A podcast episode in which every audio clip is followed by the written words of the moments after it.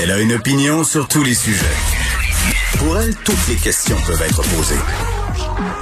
Geneviève Peterson. Cube, Radio. Salut tout le monde, j'espère que vous allez bien. Content de vous retrouver en ce lundi gris-gris-gris. On nous avait annoncé une tempête de pluie. Où c'est qu'elle est notre tempête de pluie? Pour vrai, on dirait que les sites météo sont rendus possédés du démon. À chaque fois, on nous annonce des cataclysmes, puis ça arrive jamais. Puis J'avais pas prévu de parler de ça. Mais euh, je suis allée sur mon application de météo. Je vais pas la nommer, mais vous savez de quelle application je parle. Puis maintenant, on peut s'abonner à des notifications pour toutes. Notifications de pluie, notification de neige, notification de gadou. Tu à un moment donné, on nous fait paniquer pour rien. C'est juste un peu de pluie. Et moi, j'attendais la grosse affaire, l'ouragan Katrina, mais non, il n'y a pas encore, il a pas encore pleuvu, comme dirait mon fils de 5 ans ce matin dans la voiture en se rendant à l'école. Beaucoup euh, de sujets aujourd'hui qu'on a préparés pour vous avec l'équipe. Je sais pas si vous avez vu ça passer, euh, petit scandale euh, sur les internets concernant François Legault et sa liste de lecture. François Legault qui nous graciait de ses suggestions de lecture depuis le début de la pandémie. Je pense que c'était quelque chose comme une fois par semaine. Il nous faisait une suggestion. D'ailleurs, il avait une fois suggéré mon livre. Je me demandais qu'est-ce qui se passait. C'était un dimanche après-midi. Mon téléphone manqué prendre en feu. J'avais tellement de notifications et euh, c'était le premier ministre qui venait, de, qui venait de dire euh, vous pourriez lire la déesse des mouches à feu. Je peux vous dire là, que quand le premier ministre fait une euh, intervention comme ça, sur les médias sociaux, ça se répercute dans les chiffres de vente les semaines suivantes. Donc, c'est vraiment agréable pour les auteurs euh, euh, qui sont nommés. Bien entendu, c'est un grand, grand privilège et j'en suis parfaitement consciente. Mais toujours est-il que l'Association des libraires du Québec, depuis le début de la pandémie, surfe un peu sur la vague de consommons local et demande à différentes personnalités de faire leurs suggestions. Et euh, ils ont fait la demande à Monsieur Legault. il s'est exécuté en fin de semaine et là, en fait, à la fin de la semaine dernière, et là, son choix de livre n'a pas fait euh, l'affaire de tout le monde et ça a suscité des réactions euh, négatives sur les médias sociaux. Et euh, bon, l'association des libraires a décidé de retirer la liste, a gardé le vidéo où M. Legault faisait ses recommandations. Et là, ça a fait un autre, un autre tollé. Boule de linge, boule de linge. Tout ça est normal. Tout ce qui se passe sur les réseaux sociaux, la gang, en ce moment, là, les réactions sont parfaitement mesurées tout est normal. Euh, donc, ça fait une espèce de tempête dans un verre d'eau. Et là, l'Association des libraires qui s'excuse, qui remet la publication. J'en reparlerai euh, tantôt à LCN avec Julie Marco de cette histoire-là. Euh, est-ce qu'on donne trop de pouvoir aux polémiques qui se déroulent sur Internet? Peut-être que oui, peut-être que non. Mais ce dont je voulais vous parler à travers cette histoire-là, c'est qu'on oublie dans tout ça le sujet principal, c'est-à-dire redonner le goût de la lecture aux gens redonner le goût de la lecture aux Québécois de lire de la littérature québécoise parce qu'on le sait, la littérature québécoise, euh, après le refus global, a connu une certaine popularité. Ensuite, ça s'est un peu essoufflé. Euh, on a eu des auteurs euh, comme Louis Hamelin qui ont un peu sauvé les meubles, si on veut. Mais force est d'admettre que c'est difficile de faire lire le monde. On a une capacité d'attention qui est toujours un peu détournée euh, par tous les médiums auxquels euh, on est confronté. le livre a bien de la misère à gagner contre les iPads, les téléphones, la TV, les films. Même moi, même moi qui est une actrice euh, quand même assez sensibilisée du milieu du livre, j'en écris. Mais moi j'ai de la misère à m'asseoir, à me poser pour lire un livre maintenant. Et c'est vraiment difficile de donner le goût de la lecture euh, aux jeunes. Puis je disais tantôt avec Benoît Trizac, je soulignais le travail fondamental que font nos libraires chaque jour. Et je trouvais ça dommage qu'ils soient pognés dans une polémique comme ça parce que l'objectif était super noble. L'objectif, c'était de faire découvrir des livres aux gens pour les faire lire parce que c'est ça le nerf de la guerre quand on veut intéresser les gens à la lecture. Moi, je me rappelle, quand j'étais au cégep, quand j'étais au secondaire, on mettait des livres soporifiques entre les mains. Quoique Menot Maître Draveur est un de mes livres préférés à vie, mais j'ai des goûts bizarres parfois. Euh, Maria Chapdelaine aussi, c'est plus badass qu'on pense. Mais c'est sûr que quand tu t'intéresses pas vraiment au livre, puis que là, on te donne des lectures obligatoires qui te rejoignent pas, ça vient pas titiller ton goût pour le livre. Et moi, j'ai toujours dit que l'essentiel du travail du libraire, c'était ça. Ils le font merveilleusement bien. Ce sont des passeurs formidables mettre le bon livre euh, dans les mains d'une personne, ça peut être un déclencheur, ça peut faire que une personne justement qui ne lisait rien va se mettre à lire des livres. Tu sais, tu vas chez ton libraire, il dit "Ah, mais t'as-tu pensé que tu pourrais lire tel livre tu lis, t'aimes ça, tu lui demandes euh, une suggestion un peu similaire, puis c'est comme ça que la magie crée. Donc, c'est vraiment, vraiment, vraiment dommage et j'espère que ça vous fera pas euh, changer vos habitudes d'achat. On va pas prendre nos livres seulement au Costco, ça serait trop triste. Il faut engager, il faut euh, s'engager à acheter des livres chez nos libraires indépendants, surtout euh, en cette période qu'on traverse de difficultés économiques majeures. Donc, euh, on y reviendra euh, plus tard à cette saga. Puis, je souligne au passage quand même euh, qu'on est encore en haut de la barre des 1000 cas au Québec aujourd'hui. 1333 cas supplémentaires de COVID-19, 23 décès.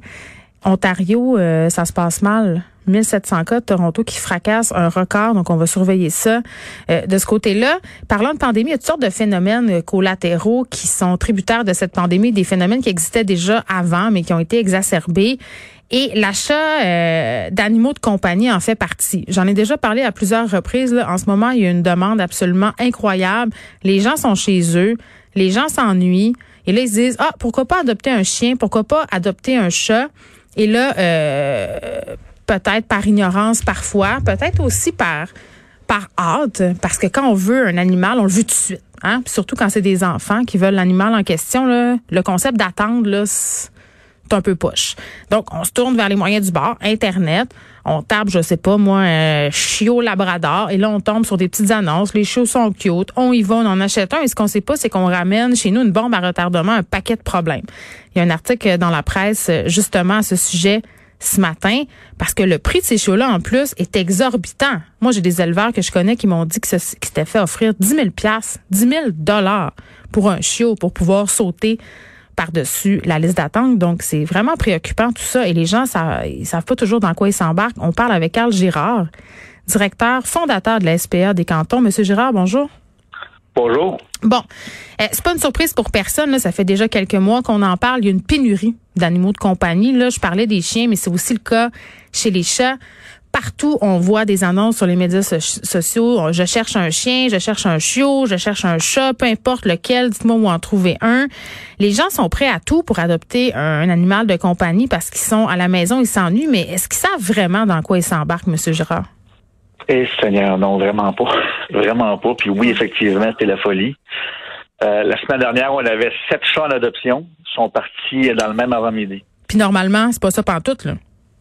D'habitude, ça se fait dans la semaine. Ça peut prendre, euh, quand ça va vite, ça peut prendre un trois, quatre jours. Mais là, sept en moins de trois heures, j'ai jamais vu ça. Oui, ben c'est ça. Puis Bon, il y a plusieurs sujets là, dans, dans le sujet qui nous occupe aujourd'hui, là, puis l'abandon en est un. Vous, vous travaillez dans une SPA. Tu sais, les animaux qui sont achetés sur un coup de tête, soit par les petites annonces euh, ou par d'autres moyens, c'est chez vous qui atterrissent souvent parce que les gens sont dépassés par les événements. Expliquez-nous un peu qu'est-ce qui se passe. C'est quoi le phénomène? Ben, premièrement, on a l'absence de critères. si vous venez d'adopter un animal ici, on a des critères stricts que vous devez remplir pour adopter un animal si vous allez chez un éleveur sérieux, hmm. vous allez avoir le même genre de critères. Il y a des races de chiens que vous avez beau les trouver beaux, si vous n'avez pas l'environnement pour l'avoir, l'éleveur ne vous laissera pas partir. Ce que vous n'avez pas dans les petites annonces. La personne veut vendre le chien au plus vite pour faire de l'argent. Hmm. Fait qu'il ne faudra pas remplir un questionnaire de, peur de perdre, de perdre sa vente. c'est là la grosse différence. Oui, puis en même temps, Monsieur Girard, j'ai envie de vous dire que même chez les éleveurs, parfois, euh, la qualité laisse à désirer. Il y a des gens qui se prétendent éleveurs, mais qui sont en fin de compte des, éleveurs de fond de cours, euh, presque des usines à chiots. Euh, moi, je vais vous donner mon exemple personnel. Là. Cet été, moi, je suis une grande amoureuse des chiens et cet été, j'ai décidé que c'était le temps d'adopter un chien parce que, bon, j'avais fait mon deuil du précédent. Donc, je, choisis la race en question, je fais mes recherches et là, je me rends compte qu'il n'y a pas beaucoup d'éleveurs de cette race-là au Québec. Puis au départ, j'avais regardé justement une race que je connaissais pas vraiment, mais qui est un peu à la mode en ce moment, les Shiba Inu. Là, les Shiba Inu, là, on en voit partout. Euh, il y a des influenceurs qui en possèdent, dont un influenceur français très populaire. Puis c'est ma fille qui me fait découvrir ce, chien-là parce qu'elle suit cet influenceur-là. Donc, je regarde ça puis je me rends compte justement que le Shiba Inu, ben, c'est un chien primitif, c'est un bon chien, mais ça marche pas avec moi. Ça marche pas avec mon mode de vie. Donc, j'écarte ça. Ben non, c'est un chien primitif, c'est compliqué. Il faut connaître ça. Ça me tente pas de me casser le ciboulot. Je me tourne vers une autre race, liste d'attente de deux ans. Euh, puis l'éleveur me posait plein de questions. Mais avant, j'avais appelé à des endroits, Monsieur Gérard, là, puis ça se disait éleveur, c'était inscrit sur des sites de clubs de race. Ces gens-là sont inscrits au Club canin canadien. Puis je m'excuse, là, je vois pas vraiment qu'est-ce qui différencie des éleveurs parce que euh, quand je posais des questions sur le mode de vie, les tests de santé, on était assez évasif. Merci, là. Mais écoutez, le Québec est un des endroits où il y a le moins de, de, régulation à ce niveau-là. Je veux dire, autant les éleveurs, les entraîneurs, à part les vétérinaires et les euh, les techniciens dans animal, je veux dire, au Québec, c'est un peu le free for all au niveau des animaux. Mm. Euh, n'importe qui peut, peut se prétendre éleveur, n'importe qui peut se prétendre entraîneur. Ça, que ça amène les problèmes qu'on a aujourd'hui. C'en est un excellent exemple. Ben oui, puis là j'ai envie de dire euh, parce que je veux qu'on aide un peu les gens parce que je pense que l'attente aussi c'est plate là. Euh, tu sais attendre un chien deux ans quand les enfants le veulent, c'est compliqué de leur expliquer, mais peut-être qu'on pourrait expliquer justement pourquoi c'est pertinent de le faire et pourquoi justement si on veut pas attendre puis qu'on veut pas euh, faire tourner la roue de l'élevage, pourquoi adopter un refuge c'est une bonne solution. Ben, premièrement, écoutez, un animal, un chien, un chat, on va le garder pour 12, 15 ans. C'est une décision qui doit être réfléchie. On peut pas prendre une décision qui va mm. influencer les 15 prochaines années de notre vie en, quelques heures. Je veux dire, ça n'a juste aucune logique. Puis, il faut se demander aussi, là, présentement, c'est correct, on a beaucoup de gens qui font du télétravail, mais dans un an, est-ce qu'ils vont avoir le même temps? Ouais, puis tu peux choisir un. qu'il faut se poser comme question. Ouais, puis tu peux choisir une race qui est hyper demandante au niveau de l'exercice en disant ah, je travaille de la maison, je vais le promener chaque jour, mais là tout à coup quand tu vas retourner travailler, ben le chien va développer toutes sortes de troubles d'anxiété, de séparation, puis de trucs du genre. Exactement. Puis ce qu'on dit aux gens, votre plus gros atout, c'est votre honnêteté. Il faut que vous soyez honnête avec vous-même. Vous voulez un border collé parce que c'est un chien actif, mais êtes-vous Êtes-vous capable de, de, de, de, comprendre que c'est plus que votre petite marche du matin qu'il a besoin? Là? Fait faut que vous soyez honnête avec vous-même. Oui, mais j'étais un athlète. mais c'est quoi pour vous un athlète? Là, on parle d'un chien qui a besoin d'une bonne heure, une heure et demie de course par jour. Oui, puis c'est pas juste l'exercice. C'est pas juste l'exercice physique. Je pense que ce qu'on oublie souvent, c'est que les chiens ont besoin de stimulation mentale. Oui. Oui, puis un, chien seulement comme un border collie, c'est un chien que s'il n'est pas stimulé mentalement, il va avoir des tocs, il va développer des tocs. Puis là, ça devient difficile à ce moment-là de, corriger ces tocs-là. Oui, c'est un chien de berger, fait qu'il peut avoir tendance à mordre. Oui, oui, ben c'est ça. Ben, il va avoir tendance à mordre. J'ai déjà vu des border collés qui faisaient des tranchées. À force de courir au même endroit autour de la maison, il y avait une tranchée de deux pieds. Ça peut aller jusque-là. Là. C'est, des chiens qui ont besoin d'être stimulés. Puis, tu sais, on a un paquet d'exemples de races comme ça qui sont pas pour monsieur, madame, tout le monde.